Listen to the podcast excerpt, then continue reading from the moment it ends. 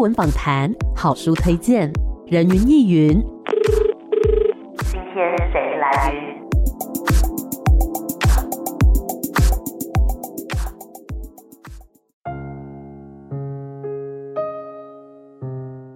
人云亦云，今天我来云啊，很开心他们念对了，因为刚刚呢 要开始之前，其中一位啊一直很担心说，哎，那个字要怎么发音？因为呢是来自香港的朋友嘛，但我觉得。念得非常好，谢谢。我们今天呢要跟大家来聊聊这本书哦，是宝瓶文化所出版的《远方有哀伤，此地有我》。今天很开心呢，邀请到两位作者陈杰浩、许思宁，两位好。你好。你好哎，hey, 我们今天呢要跟大家来聊的这个书哦，其实不同于我们刚刚这么欢乐的气氛，嗯、呃，我觉得是一本可能需要比较严肃面对的一本书的内容哦。要不要先跟大家聊聊说这本书的主题是在讲些什么呢？呃，我就是杰浩哈，我们就是在这段时间很努力在处理童年创伤的这件事情。嗯。在学习的过程里面，发现说处理童年创伤需要蛮多时间的。是，那他也蛮需要一些经验的累积。嗯，那虽然我们有看了相当多研究，也花了蛮多时间去学习相关的知识，但是自己实际在经历的时候，还是有很多，无论是挫折也好啦，或者是说摸索的过程里面，嗯嗯，然后感受到很多起起伏伏。是。在这个过程里面，其实都会想到很多。其实自己可能在二十岁的时候、三十岁的时候，或者说曾经都想要处理这些事情，嗯，但是都没有很成功的去触碰到这一块，嗯。那么常常会想到很多年轻的朋友，其实是很寂寞的，是，并不是说我们不想处理，而是我们没有资源去处理，嗯嗯嗯，那。他需要有时间，他需要空间，他需要足够的帮助或者资源啊。如果身边有支持你的人，当然是一个很理想的事情。但是我们需要这个社会有一个。空间给受伤的人来疗伤，嗯，所以我们写这本书其实是希望带起这样的讨论。刚刚杰浩讲到说是关于童年创伤的部分，那么具体来讲是什么样子的创伤呢？尤其是在儿童早期的时候，你受到了很多，比如说儿童虐待这样的不适当对待这样的生活的环境。嗯、那当然，我遇到的是。呃，儿童性侵害这种事情，而且是从三岁的时候就有四个人对我进行儿童性侵害，而且我还被迫要跟这四个人共同住在一起三年。嗯，那这一段时间是非常的漫长，即使经历了这些过程，但是我父母并没有要保护我，然后也没有真的正面看待这件事情。嗯哼。所以这段成长历程相当的艰辛，是也很难被人理解。嗯哼，因为没有任何一个人知道为什么我过得这么辛苦。嗯，其实像这样的状况，我相信其实不少见。嗯，那很多朋友都是经历这样的辛苦成长过来。是，那我时常反思一件事情，就是说。可不可以这样的伤害少一点？即使有这样的伤害，我们可不可以让受过伤的朋友可以少一点辛苦，少一点被误解的状况？嗯、所以我们常在思考的就是这样的事情。嗯哼，思宁作为就是一路上陪伴杰浩在面对这件事情，面对这个议题，你觉得这一路上杰浩有什么样子的改变呢？其实跟杰浩一起大概十五年吧，哇！那其实看见杰浩转变还蛮多的。嗯、那从一开始我们还不知道，我这我还没意识到他小时候是经历那么多辛苦才能成长。那那段时间就看见杰浩是常常好像忧郁啊，很不开心啊，早上起来突然就说不出话，哦、脸就变得很脆弱，或是他很多身体上面的不舒服。比如说会长期头痛，嗯，哦，很多过敏，无论是皮肤过敏，或是鼻子过敏，或是眼睛过敏，或是气喘，嗯，那到后来理解到，他跟我说出他小时候经历的事情之后，我们开始慢慢处理童年的创伤。那段时间又是另外一个很脆弱的时候，嗯，但是也让我们意识到，哦，原来小时候经历的事情，其实一直影响着杰浩的生活，跟我一起的互动，嗯，只是我们两个人没有足够的能力跟机缘去看见而已，嗯哼。所以在处理创伤这段历程，我们就一个个伤痛慢慢看见，慢慢安抚，然后也在这段历程里面看见。杰浩的身体跟心情慢慢的出现很大的转变。嗯，那一个很开心的事情，比如说过去我们都要带着气喘药出门，是，我们都要带着很多的呃卫生纸，因为可能一过敏的时候是不停的鼻水，很辛苦，或者呼吸不到。那现在这些身体的那个过敏反应都不见了。哦，对，我以前真的觉得哦，是否是每个人的体质的差异让杰浩有这些身体的特质？嗯，但原来这个是。童年创伤留下来的痕迹。当我们有机会、有空间、有时间，有一个对的方向去处理、回应童年的创伤的时候。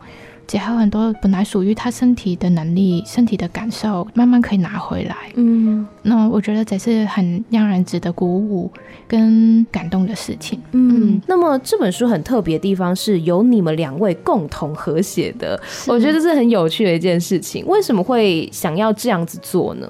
共同和写，其实我觉得最重要的是我们参与了一件影响我们生命很重大的事情，但是我们两个人的角度。是不一样的。嗯，啊，我是一个当事人，思宁是在我身边看着我在转变的人。对，虽然我们沟通非常的密切，那也非常为对方着想，但实际上真正的两个人的感受是位置上不一样。嗯，但是因为位置不一样，所以我们会体会跟看到很多不一样的事情。我觉得这个东西非常的珍贵。那不是我一个人做得到的事情。嗯嗯，而且两个人一起写的时候，我们就先两个人讨论了，大家一起想回顾的一些生活的一些主题，比如说吃啊、嗯、睡啊，或是两个人一起相遇的时候的一些感受。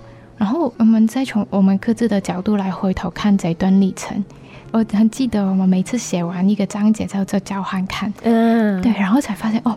原来你那个时候是怎样子看这个事情？嗯，原来你体会这个吃或是体会睡眠的感受是这样。嗯，那对我们两个而言也是非常深刻的，就是即使我们花很多时间做沟通，然后一起走过一段不容易的路，但是当我们还愿意花时间去回头再看的时候，我原来还可以理解杰浩更多。嗯，然后理解到原来。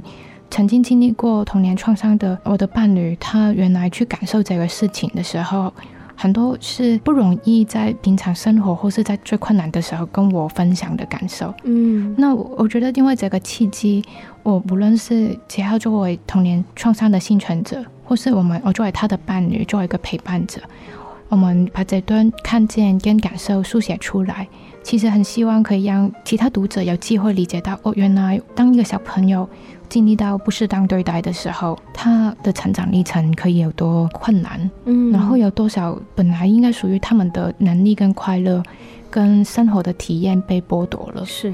对，然后这个书写其实希望让大家理解到，我每个小朋友的每一个成长的片段跟互动都可以是非常关键的。嗯，要不然可能是那个小朋友未来三四十年的时间去回应这个不适当对待。嗯，然后而且他影响到的还包括他身边的家人。就是比如说，他长大之后的朋友、伴侣，其实都是会受到这个童年不适当对待的波及。嗯哼。那当然，这个波及，就是因为那个痛苦很庞大的时候，我们不能期待一个曾经经历过伤害的人独自自己在面对这个痛苦。大家一起分担或是见证这个痛苦的时候，其实都是生命时间跟感受的付出。嗯，那这个当然我是很深刻的交流，但是重点是没有一个小朋友应该经历这些困难跟不适当对待。嗯，那我跟杰浩也在想，要是大家看见这个伤害深刻一点，我们就会多一个心思，多一个警觉，保护身边的小朋友，或是我们可以回应我们身边的朋友。回应我们的伴侣，甚至我们的父母曾经过去没有机会被看见过的伤害，让大家每一天都可以活得踏实，心里头平静跟快乐一点，我觉得都是值得的。嗯，的确，透过你们两位不同的角度，可以更加的了解彼此，也更加的深刻讨论这个议题。我印象很深刻的是，就是你们在写你们初相见的那一个段落，然后杰浩说，就是你的语速比他快几百倍。我想说还好吧，我刚刚这样听，我觉得还好吧。有吗？你们那时候？诶、欸，我说国语的时候会慢一点哦，然后也有练习，因为我们之前跟新教会老师出版的《蝴蝶朵朵》，对，然后这很长一段时间到很多不同的地方做推广，关于儿童性侵防治。然后因为演讲累积下来，就会提醒自己。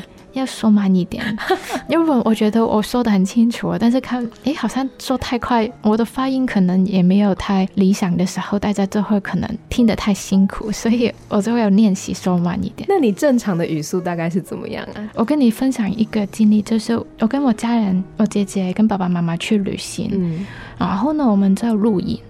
录影的话，就是我爸爸妈妈录我跟姐姐聊天，嗯，然后呢，我们再回头看回那个录影，我跟姐姐来不及听我们在说什么，就是自己都听不懂。对，但是我们当下是。没问题的，但只是录影再换一个角度来听，我跟姐姐说话就一好像按了两倍速这样子，好快！刚刚你说什么这样子？然后我们就开始疑惑，到底对方有没有在听自己 说话？因为在香港的生活步调很快，啊、在里头常常说的一句话。快一点，不要那么慢。嗯、所以大家的时间都很珍贵的时候，我们就学会了大家一起说话吧。然后呢，反正我说的时候耳朵是可以听的嘛。嗯。所以你就说你的，我说我的。后来我发现杰浩在最脆弱的时候。简直是不行的，嗯，因为我们，一个很心情很脆弱，或者很需要被聆听痛苦感受的人，他需要你很专注的聆听，嗯，然后专注的聆听，其中一个关键就是。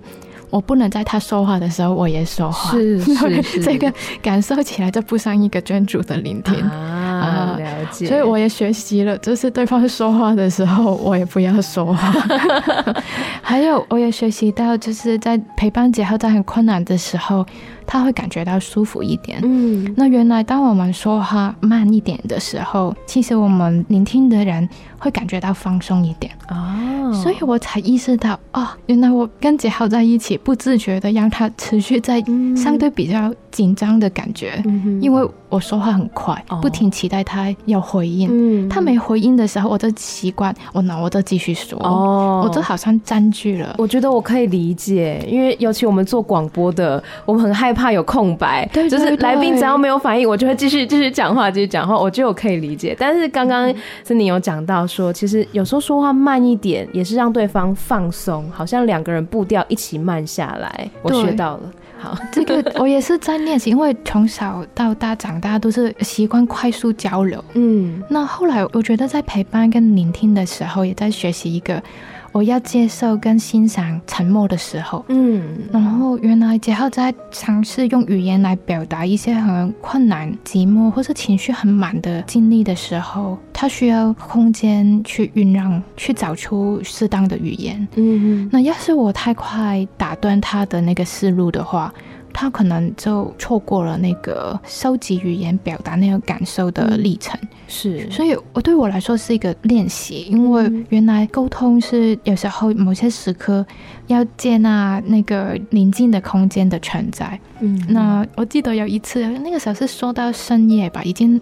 很晚了，我有点累，嗯、但是我也知道要静静的听，然后让他有机会说完。结果我记得我听到打瞌睡，打瞌睡，然后就觉得好不好意思，因为其实专注听其实也是很夸力气力气的，人家也用很多精神。但是当人也累了，听久了，发现那个宁静的空档很长的时候，嗯、我在我很记得那次我很抱歉，就是很害怕桀浩觉得我没有想听，或是觉得闷，赶快就跟桀浩说没有没有。我很想听，只是我累了啊。你有记得吗？杰浩？有，我记得。那我们既然讲到这个部分，我们就来聊聊关于睡眠这件事情，还有吃东西，因为这两件事在书中其实一直在出现哦。睡眠跟吃东西这两件事，对你们各自来讲的意义是什么呢？它曾经是让我非常困扰的一件事情。那这种困扰就是，作为小孩子，我三岁到五岁的这一段时间，我要一直防备会伤害我的人。嗯，因为我一定跟这些人必须睡在同一个房间里，同一张床上。那么大家平常睡眠时间都是晚上，但在那段时间，我是要至少要戒备八个小时以上。嗯。而且这样的时间要持续三年，三到五岁又是一个小孩子相当成长的一段重要的时间。对，所以每到深夜的时候，都是我身体自动产生一种警戒讯号的时候。嗯，那这种习惯其实我也带到成人，那它并不是那么容易可以改变。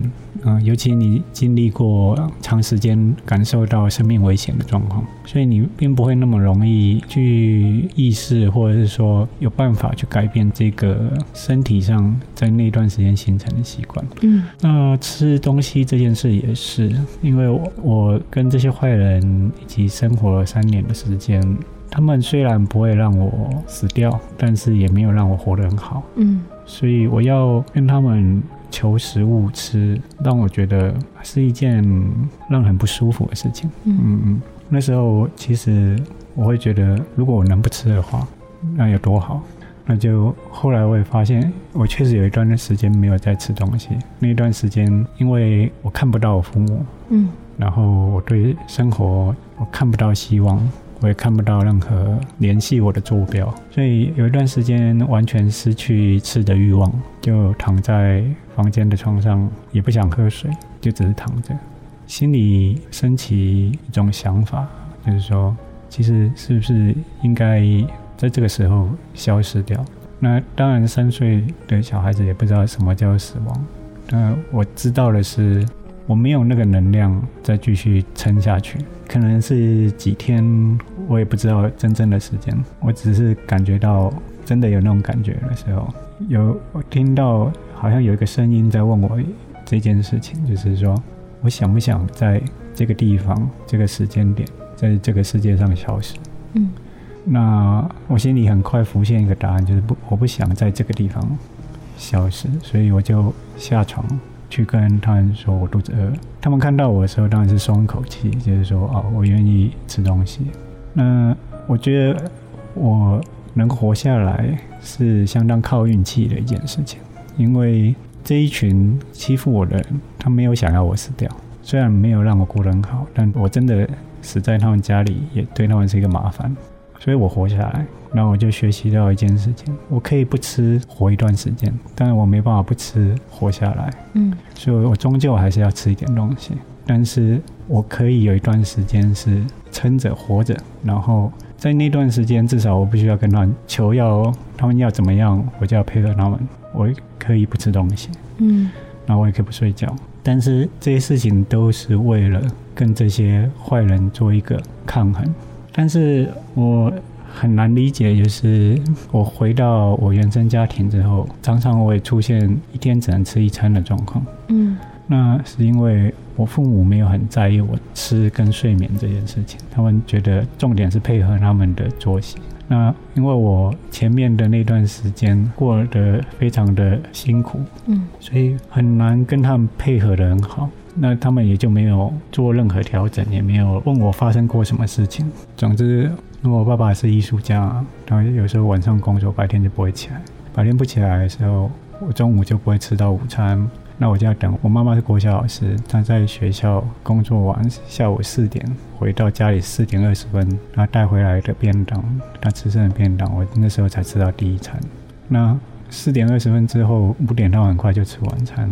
那有时候吃完那边呢，我就不会有肚子在吃晚餐。那可能我那一天就吃的就是那一餐，就是那个便当。嗯。那么一天就这样吃一餐的时候，当时的我，我还会觉得至少我在一个安全的地方，就是说至少我不用再害怕那些坏人，虽然我会感觉到肚子很饿。至少我一天还可以吃到一次东西。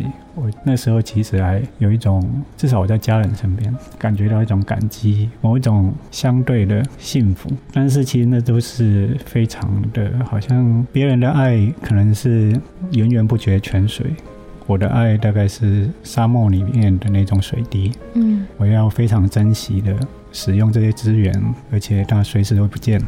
我就是这样子过下来。那么，思宁就是看到杰浩过去的生命经验，你观察到说这些对他在吃东西跟睡眠，就是成人之后，有什么样子的影响？嗯，其实开头刚认识他的时候，我只是觉得他吃东西的时候很安静，嗯，那都会是默默的吃完，一起吃饭，然后他就会不停吃，不停吃，嗯，那但是对我而言呢，我从小到大。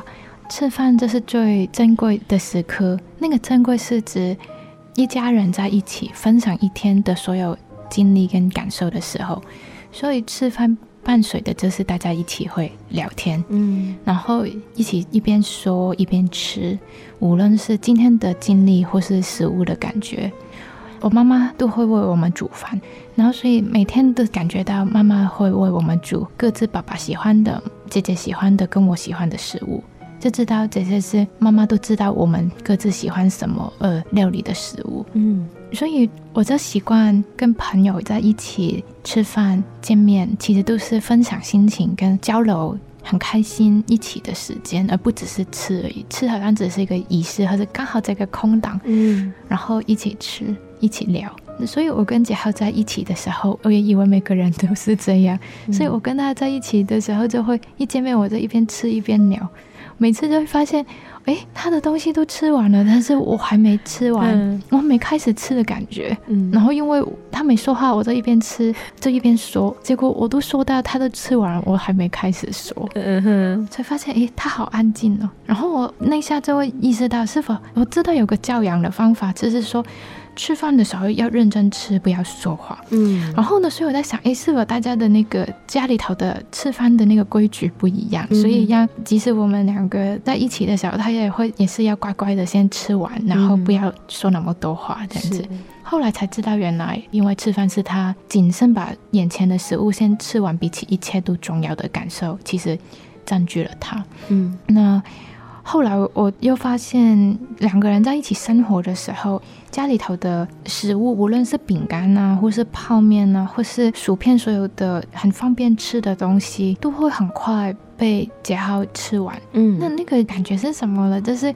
即使我们已经吃完晚餐，他都会开始拿饼干不停吃，嗯，然后常常让我觉得很疑惑，是否煮不够多东西，哦、没吃饱，然后我就下一次再煮多半瓢米，然后呢再煮多一点菜，那让他不会不够饱，嗯，我发现没有用，他都会吃完那些饭，跟吃完所有菜，然后就继续吃零食，吃零食，或是这是我们买的一些在家里头可能希望下午茶的时候可以吃的食物。嗯然后就发现，嗯，好像有有时候都会有一个无底洞的感觉。嗯，他会看见就会不停吃，不停吃。我记得有好几次，我就很诚恳的问杰浩：“刚刚你是不够饱吗？”然后我很深刻记得杰浩转头过来看我的样子，是他好像吓到一样，他不说话，眼睛看着我，然后就默默把饼干收起来。嗯，这好像。很怕我会指责他为什么吃那么多，嗯，但是我不是这个心情，我只是纯然关心是否刚刚的食物不够不足够。嗯、那下我就有种警觉，就觉得哎，那个表情有点不一样，跟平常交流的时候，好像深还有一个很深刻的恐惧，恐惧我有跟他的沟通里面谈论到吃吃不饱，为什么你继续吃吃那么多的那种感觉，但是我其实不是想责怪他，嗯、或是叫他不要吃。或是有时候我也可能也会有情绪，我调节不到那么快，就是我也希望家里头一些食物比较安心，嗯，但是为什么怎么买都没办法有安心的感觉？嗯哼，好像是否我买了他就会要吃完，然后后来才理解到大家安心的点不一样，嗯，在讨论回来的时候，我们才理解到哦，原来桀浩小时候过去的吃的困难。但他一直没有跟我提起过，因为对他来说，这个即使是挨饿，其实也是幸福。嗯，因为所有的伤痛跟感受都是一个个人独特经历的相对的坐标。嗯哼，所以他不会把它变成为一个困难或是一个虐待事件，想跟我说这个小时候的经历。直到有一天，可能身体撑得很饱。我常常看到他吃到很饱，躺着，然后我在说，你不要吃那么饱嘛。嗯嗯，虽然都是很微小的事情，但其实好像一条绳子慢慢摸着摸着，连到去小时候的某一个时刻点，其实都是非常关键、非常让人心痛的时刻。嗯，过去的自己，过去发生的事情，总是会影响到现在的自己。嗯，嗯，那这是关于吃嘛？那睡眠这件事情呢？你观察杰浩的睡眠是怎么样的？我很记得刚认识他的时候，我发现他的睡眠的习惯跟我很不一样。嗯，特别是冬天的时候，我觉得他会进入冬眠的状态。嗯然后让我觉得，你冬天的时候为什么要比夏天睡多那么多？嗯，可能会超过十小时、十二小时。然后即使睡那么多，我觉得应该睡饱了吧？嗯，但是我会发现他好像一个很没有力量、很脆弱的状态。那个时候我就会在想，是否睡太多了？好像看过一些书说，睡太多反而有时候会很累，还更累。那以为是那个睡眠的节奏抓不准。然后呢，有时候又会发现他很难入睡，然后他睡觉前的时刻特别紧张。嗯，嗯，对我而言呢，睡眠前是最放松、最快乐的时刻。为什么？因为我小时候习惯爸爸妈妈在我们睡觉前就会陪我们聊天，说今天经历过什么事情，然后明天我们会做什么。嗯，所以都会有一段交流跟分享的时间，才很安心的睡觉。但我发现跟杰浩一起生活的时候，睡觉前他就会很难说话，嗯，整个身体比较绷紧啊。然后呢，就发现他睡觉前其实是好像一个很严肃要准备的事情，嗯，不是一个放松的时刻。嗯哼。然后我那个时候就觉得，可能每个人不一样吧，因为每个人的生活习惯、身体需求都不一样。嗯。那到后来，我们在处理童年创伤的经历的时候，我才知道，原来杰浩长期都会受到噩梦的困扰。那他跟我说那些噩梦的内容，都是被追杀，嗯，不停被追着不要奔跑，不停受到死亡的威胁，嗯。然后醒来的时候，其实都是整个人都在一个很恐慌、很害怕的状况。所以我看见的就是他很脆弱的时候，但是因为太害怕了，他也说不出话，嗯，或是。太恐怖的噩梦，你不会想再说出来，因为你想他那个感觉过而已。所以我只看到他做完噩梦时候的身心很困难，但是我不知道他在睡觉的时候经历了什么。那直到他慢慢跟我分享他的噩梦，然后我才意识到，哦，原来之前我跟他一起睡觉的时候，他会磨牙，他会呼吸很急促。然后他身体会好像抽动一样，嗯，好像你有没有看过，就是有些影片是狗狗睡觉的时候在跑步，啊、有时候我觉得，哎，它睡觉的时候为什么在跑步啊？嗯，这是很大动作。现在就知道，哦，原来它在梦里面在很努力的在存活，所以原来睡觉本来是应该放松休息的时候，对杰浩而言，过去那么多年来。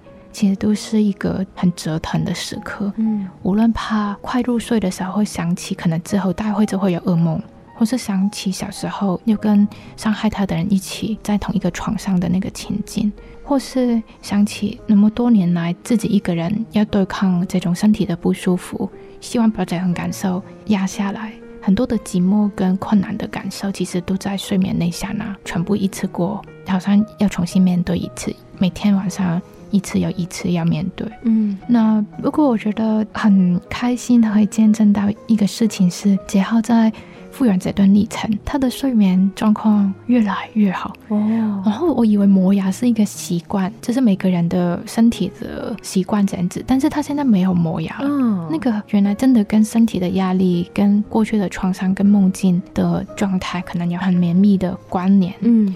然后还有他现在入睡的速度很快。常常我都还没睡着，他就睡着了，嗯，然后就觉得哦，太好了。嗯，之前我曾经一段时间是他还没睡着之前，我尽量都会让自己先不要那么快睡，然后陪着他，因为他要是一个人没睡着的话，很可能他就会自己醒来，在做别的事情。那整个睡眠的作息就会再更乱六七八个小时这样，所以我尽量都会让他先入睡。让他一有噩梦的开头的症状，朋友说很小声的磨牙，我就慢慢的安抚他。然后我跟他有个默契，比如说他开始做噩梦的时候，我就会拍拍他的背，然后这是他安全的互动。然后通常慢慢摸他，在他身边轻轻的说：“我在这里，没关系，不用怕，刚刚在做噩梦而已。”然后都会慢慢听到他的呼吸慢慢在缓下来，嗯，然后我好像在灭火一样，就是在外面看到里面的小噩梦出现了，我就赶快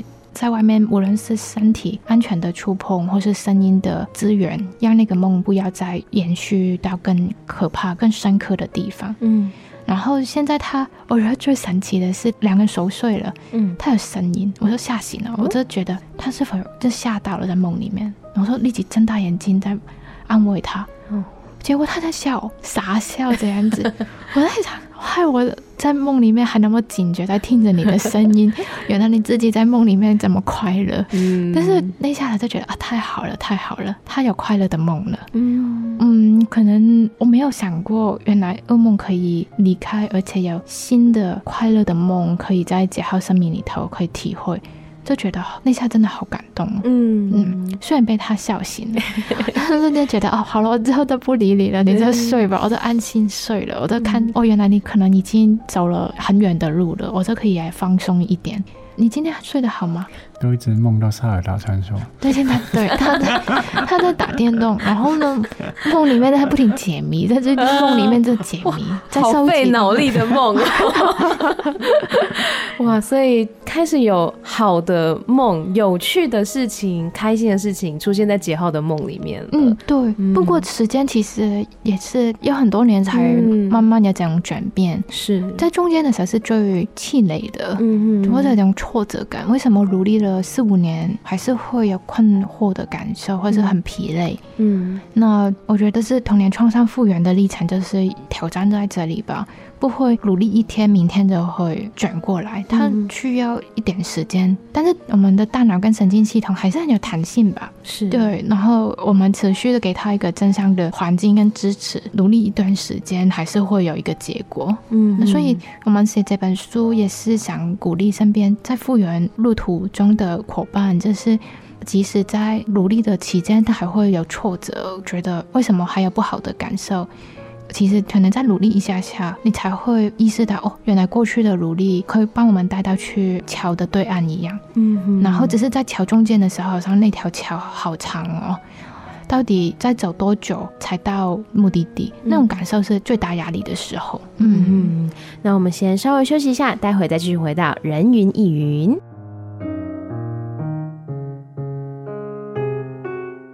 欢迎回来，人云亦云。今天呢，在空中跟大家分享的这一本书叫做《远方有哀伤，此地有我》。欢迎作者陈杰浩、许思宁两位好，你好。哎好，我们刚刚呢讲到这本书的主题，还有呢，其实，嗯，人在过去，比如说小时候发生的事情，的确是会影响到成年之后的自己，其实都是需要经过很长的一段历程的。嗯、那这本书当中，其实让我注意到的另外。一个点是有很多漂亮的图，是两位创作的，对不对？对，我很喜欢。哇，可不可以跟我分享，就是你们各自最喜欢书中的哪一幅图呢？封面那张图，其实一开始这张图并不是长这个样，一开始是只有在水晶里面的小男孩跟提着灯的小女孩。嗯。那后来在出版之前，出版社他们就想说，因为下面要加书腰，对啊，所以他要往上提，所以我下面就有大概有三分之一的空间，我要再加上去。嗯，然后那时候就我们两个紧急开会，怎么办？怎么办？嗯，然后就 这样子，因为很认真思考就，嗯、那我要多加一个新的内涵是什么？嗯。后来就想到倒影，然后我觉得倒影这个寓意是相当好的。原本水晶里的男孩讲的就是说我是一个压抑情绪的人，我时常把自己冷冻在某一个状况里面，我不会努力的表达自己，而且我也觉得这是一个最好的状态。嗯，因为不想让别人感到困扰，也不想让自己有感受，所以。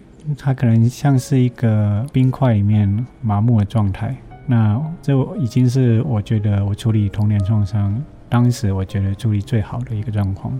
但是其实我一直很期待有人找到我、看见我、感受到我这样。所以我会画一个提着灯的小女孩，在森林里面，在一个巨大的水晶里面看到这个小男孩。然后下面三分之一的画面就是我们两个人的倒影。那我觉得倒影有非常多的寓意，就是也许它是过去的倒影，也许它是我们生活中的倒影，但是它都反映了一件事情，就是我们在倒影里面会看到彼此。无论是水晶的倒影、水的倒影，还是我们看见对方的倒影跟我的倒影，有时候会合在一起，那都代表了我们有时候看见的自己不一定对方的眼睛看到的我，跟我想象中的我，可能是其实不太一样的。嗯，那这些事情我们常在沟通里面感受到。那我也觉得是这本书最深刻的一个部分，它并不是只有我的痛苦。是很多人感受到这个痛苦的时候，互相表达出感受的时候，这些倒影虽然是瞬间的，但是其实很美的。嗯，映照出了很多人不同的目光、嗯、不同的记忆。是的，嗯，那思宁呢？我其实也很喜欢第一章。我补充一个，嗯、因为其实杰浩有说到封面有个小男孩在一个水晶或者宝石困在里面一样。我们在设计这一个图的时候，其实。在思考的一个事情，就是在整个复原历程，我们不停的都是看到童年创伤某一个反射或者反应一样。嗯，就是人原来就是那么复杂跟那么有趣吧。我们即使在长期一起生活，好像我都认识杰浩，但其实我每次只是好像收集到的是一个水晶的前面的一个一刹那的反应。然后呢，慢慢拼凑起来，其实都是他，而且都是不同时间的他。那整个历程其实很珍贵，也很美，很值得用我们花时间在一个关系里面，很深刻的看见一个人的灵魂，跟看见一个人过去的所有的深处。那我自己喜欢的是书里面的最后一张画，嗯，最后一章节的话，其实是男孩跟一个小女孩坐在一个好像火车上面，然后在宇宙上面在探索，嗯，然后其实这一张是。我觉得是对我们的复原历程一个好像一个坐标一样吧。那在处理童年创伤的时候，其实一个很关键的一个特点是没办法想象未来。嗯嗯，很多时候呢，很多人都会期待一个人安排自己的未来生活。想象明天做什么，或是你想要当个怎么样的工作，然后安排自己的明天。但是原来对曾经经历深刻的童年创伤的伙伴来说，其实很多的生命的感受好像卡在童年的某一个时刻点，好像时间是停顿的。那我觉得这个是很多童年创伤的幸存者很难跟其他人沟通的一个深刻的感受。他们其实很努力想回应创伤，想自己存活下去，但是那个时候的功课或是那个挑战，其实就是要回应那个过去卡着的时间。嗯，因为确实小时候没有足够的资源能力。去回应那个那么庞大、毁灭性的感受跟困境，那只能延宕到成年的时候，或是在某一个时刻点，条件在了，然后或是那个童年的呼唤从来没有忘记过，所以就只能站在现在，但是回应过去的感受。但是一般人的生活不会是这样啊，一般人都会跟你说：“哎，你要往前看，嗯、你要想想明天怎么样啊，你不能再想过去的事情。”这个也是我们写这本书很想让大家理解的是，可能某些人经历的童年时候的困难过于庞大，他确实在生命某个时间点要一个空间停下来，回看过去发生的很多的感受跟困境。那当这个痛苦跟困难被看见了、被安抚了，那他才有办法坐上这个开往未来的列车。去再一次感受跟探索未来。那它是需要时间才能慢慢在这个列车上面可以开动。才可以，无论是宇宙或是未知的未来，他都可以很开放的去期待跟去想象。我会形容是好像您好像打电动一样破关的之后的那个片尾的那个影片，就是 那个勇者终于可以坐上那个列车，去那个新的世界一样。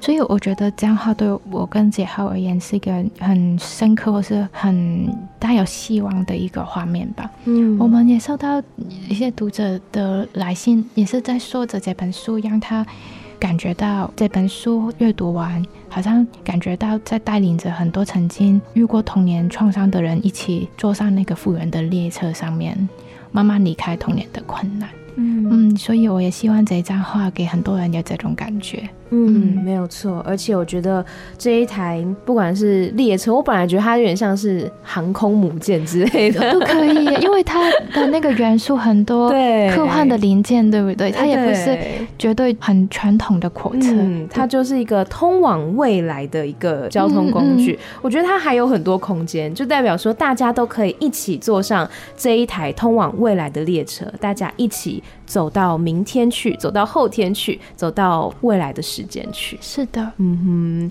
那么我很好奇，在你们的生活当中，现在有没有一些你们自己生活里面，呃，会去经营的仪式感呢？嗯，我的话大概就是早上泡咖啡吧，嗯，就是因为这杯咖啡可能是两个人一起喝的啊，然后就是抹咖啡啦，然后做早餐啦，嗯。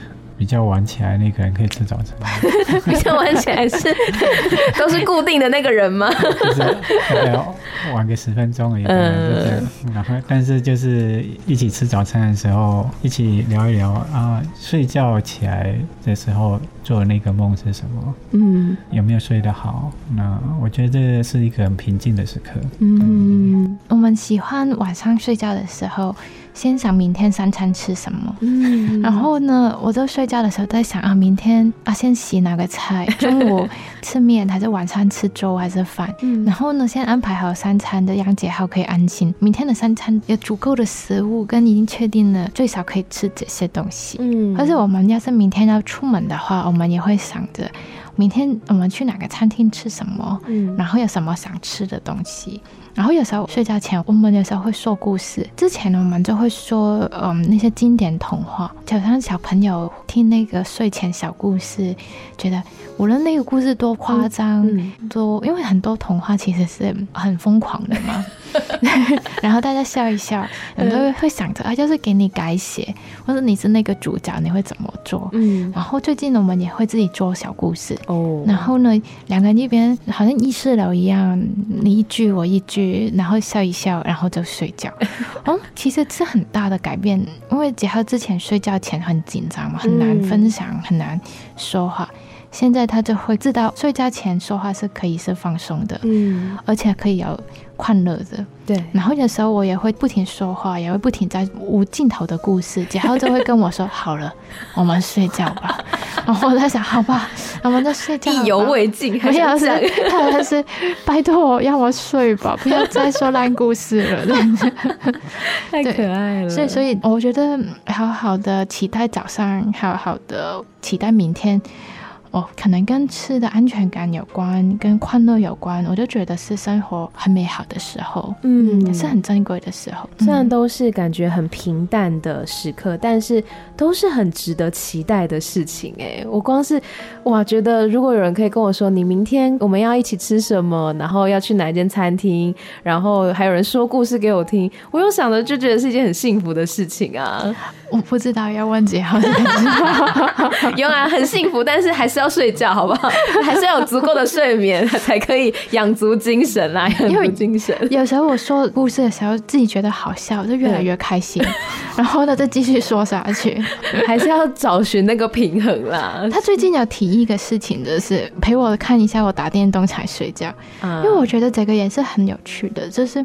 对杰浩而言，他想分享快乐。嗯，那他的快乐可能是他在游戏的世界里面的探索。嗯嗯，因为我觉得就是游戏也是一个探索的练习，一个未知的空间，可以飞，可以跑，或是可以收集快乐的材料。那他很想跟我分享这个快乐。所以最近我也会，我们也会习惯睡觉前，他都会跟我分享他今天在游戏世界里面去了哪个地方，嗯，然后现在的装备是如何，然后我就看着哦，好厉害哦，然后我觉得是小时候没有对象分享的一个很重要的快乐吧，对他而言。所以我们最近多了一个，除了故事以外，这还有电动环节这样子。嗯，我觉得很好，能够找到自己的快乐就是一件很棒的事情。确实。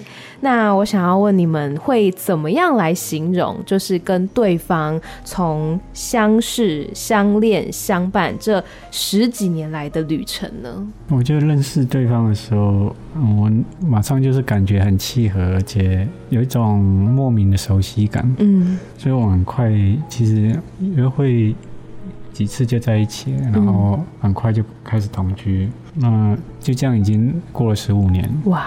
那我也觉得好像跟一开始没什么不太一样。嗯，结婚之前、结婚之后，其实我也觉得没有什么不一样，就跟 刚开始在一起的时候，就是感觉还是跟刚认识的时候差不多。嗯哼，对，我也会有种感觉，就是觉得跟杰浩好像刚刚开始认识的时候，也觉得好像跟他好像认识很久一样。嗯，困难在于两个人本来就是以不同文化环境成长的个体，但是因为我们两个都很喜爱艺术，然后因为艺术的语言、艺术的喜爱的分享，或是一些艺术创作的感受，让我们很短时间就很深刻看见对方的灵魂吧。那这个是很珍贵的事情。那。即使过了那么久的时间，大家的步伐还是在同一个方向一起前进，我觉得是蛮幸运的。嗯，嗯，真的，我觉得我很少知道访问来宾就觉得说他们两个的目光就都没有在我身上，他们两个目光都一直在彼此身上。真不好意思，不会不会不会，因为从我的角度看起来，我觉得是很感人的一件事情。哎，就是真的，你们在讲话的时候，就是会很深情的看着对方，然后讲到一些比如说有趣的回忆啊事情的时候，那个笑容是真的打从心里，我觉得很甜蜜、很开心、很幸福的笑容，就是。是让我非常羡慕的一件事情哎，我我有看着你现在。有啦有啦。有啦，哎，我就觉得说你们这样子认识十五年，然后相爱十五年，然后一直还是很坚定的陪伴在对方身边，是一件很棒很棒的事情。嗯，然后另外一个我觉得跟杰浩一起也是很契合、很投缘的事，是大家都喜欢找答案吧。嗯，那无论那个答案是关于为什么我现在的身心状态，为什么人性会如此，或是如何复原，那或是童年的经历如何影响着我们。那这些都是我们两个好奇或是想花时间去探索的事情。嗯，那我这边的历程在转化成为艺术语言来跟大家沟通，也是我们两个喜欢投入或是想把生命时间放在这个事情上面的。那。我就觉得两个人都会想这样子做，也也是有很难得的缘分。嗯，没错。那其实今天跟大家介绍到这本书《远方有哀伤，此地有我》，记录到了很多过去的事情，然后以及你们现在还有未来的规划等等。那我想要问你们，觉得要怎么样做才能够跟伤痛来共存？然后身旁的人作为一个陪伴者，又应该要？如何去陪伴他度过这一趟的旅程呢？嗯，我觉得在环境当中要辨识伤害是很重要的事情。那你辨识到什么是伤害的时候，你记得尽量要远离这样的来源。嗯，那我觉得对长期受到儿童虐待的有这样经验的朋友来讲，比较困难的是说，有时候他有点难分辨出什么是伤害。嗯，比如说以前我小时候一天吃一餐的时候，我也不觉得好像我缺了什么，我只知道人家吃三餐的时候，我才知道哦，原来你们可以吃三餐了啊！因为我生活中没办法比较另外一个人的生活到底跟我有什么不一样。那如果是我是这样成长上来的，很多时候我们不知道这个伤害。那其实如果是这样的话，要分辨也是相对简单的，就是说，那你问问别人他们的生活到底怎么样，再想一下为什么跟自己不一样，再思考一下究竟什么样是比较合理的一个生活。那远离伤害，我觉得是一个很基本的条件。然后第二个就是，当你有能力控制自己的生活，有有能力去创造自己物理的条件啊，生活条件的时候，我知道大部分人想要开始处理童年创伤的时候，很想要立刻就把它解决，嗯，就有一种急迫感，就这件事情困扰我二三十年了，我今天就想要把它摆脱。但是越是这样想的时候，其实越容易陷入挫折。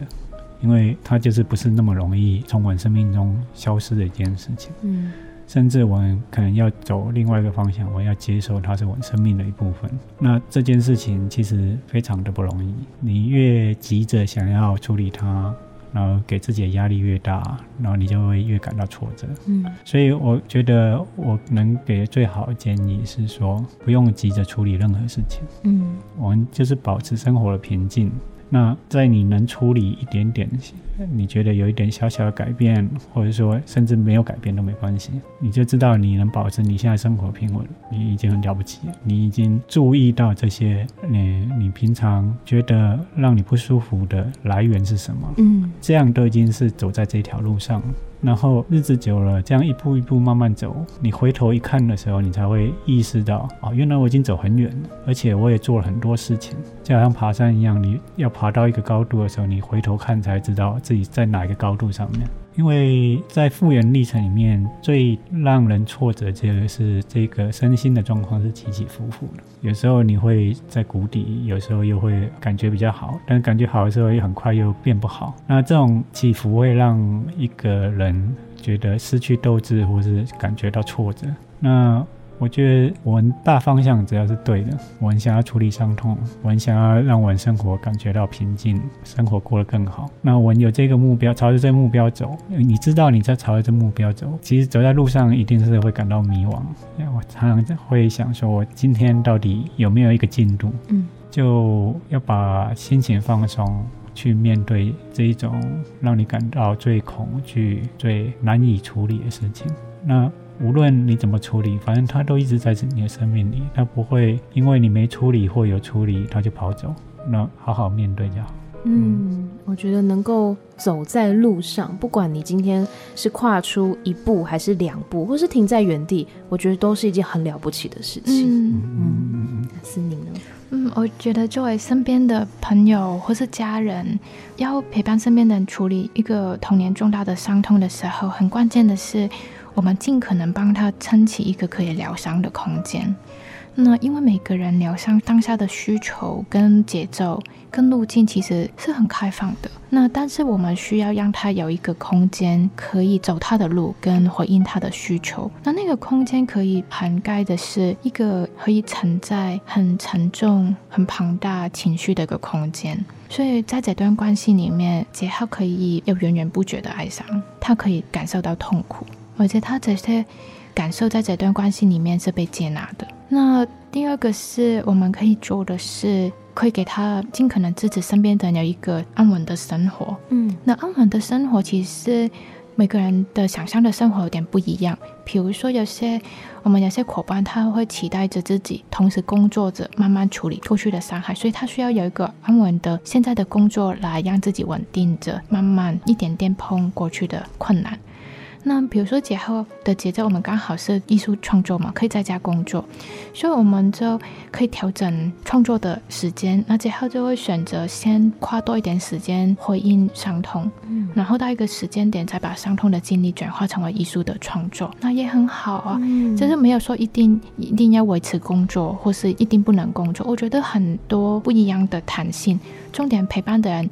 来回应他现在适合，可能有个短的 part time 的工作，就是不见得每一天要工作八小时，可能他每天工作两三小时是适合他的状态。嗯、我们也遇到朋友，他存了一笔钱，就休息两年，想很专注回应这个创伤，也很好。嗯，那所以我们需要的支持是支持他的选择跟生活的可能性。那比如说，有时候他们会吃啊，会睡，可能会都会很大困扰，特别在刚刚。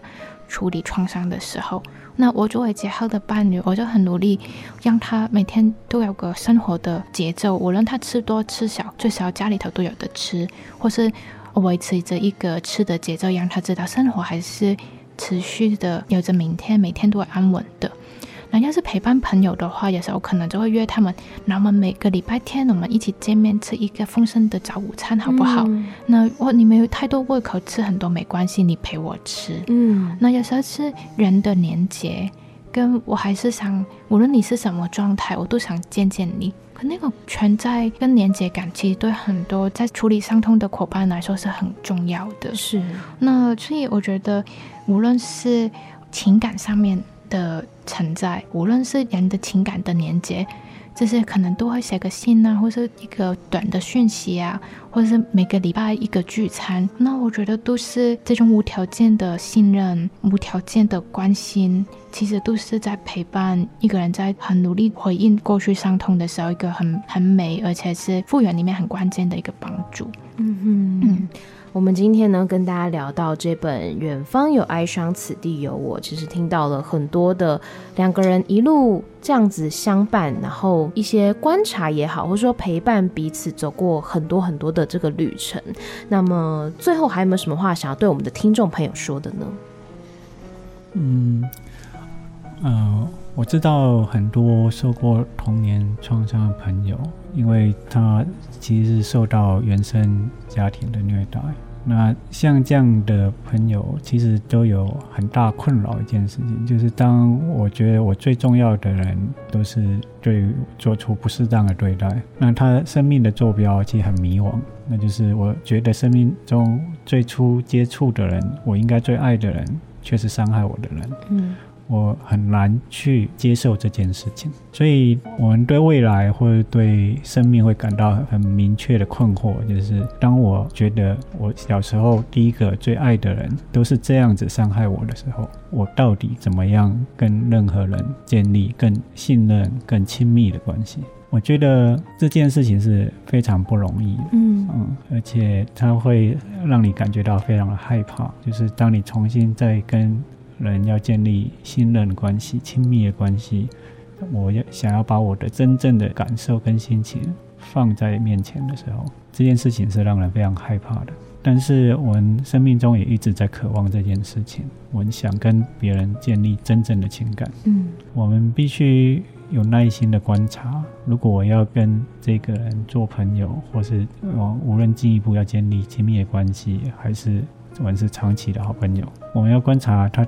有没有曾经伤害过我们？那什么叫伤害？当我把我的信任拿出来的时候，他有没有违背这份信任？有没有逾越这份关系？那这些都是我们要慢慢学习、重新学习的一件事情。那这种坐标慢慢建立了。更明确之后，我们也会感受到，原来过去那些让你迷惘的事情，并不是你做错了什么，而是你的环境对你做错了什么。嗯，所以不用再把这些错放在自己身上，伤害自己。那我们相信，我们身边其实我们都想要创造一个更好的未来。我们希望这本书可以让社会更多人可以用不同的面向，无论是幸存者的心声，或是陪伴者的看见，能理解到童年的伤痛更深刻一点，让大家知道哦，原来童年的伤痛是可以被看见、可以被讨论的。那我们相信，越多人愿意看见这个伤害。那无论是现在的父母或是老师，可以有更多的空间理解我们跟小孩子应该有的互动的样貌可以是怎么样。那也可以让我们知道，嗯，原来可能身边有家人或是朋友，其实走在复原的路上。那我们越多人理解这个伤痛，我们对身边的小朋友会更敏感的照顾，也对身边在复原中的朋友有更多的同理跟支持。那最后我也会想说，其实这本书也想让曾经或是在现在还在陪伴身边的家人或是朋友的陪伴者。其实陪伴者的路也是蛮寂寞的，也会有乏力或是疲累的时候。当你身边的伴侣或是你的朋友状况好一点的时候，那就赶快腾出一些空间给自己休息。让自己的能量可以再慢慢充电回来，才可以陪身边的重要的伙伴，可以走更远的路。嗯，我相信这一本书《远方有哀伤，此地有我》，不管是对于嗯幸存者，或者是说陪伴者也好，都是一本我觉得相当有参考价值的书，可以知道说中间到底经历过什么样子的一个心路历程，然后未来要朝向什么样的方向去。当然，每一个人的方向是不一样的，嗯、但是不管你的节奏是怎么样子，但我相信身旁有人陪伴总是好的。确实是。对，我们今天呢，非常感谢杰浩还有思宁来到节目当中，谢谢你们，谢谢，谢谢，拜拜。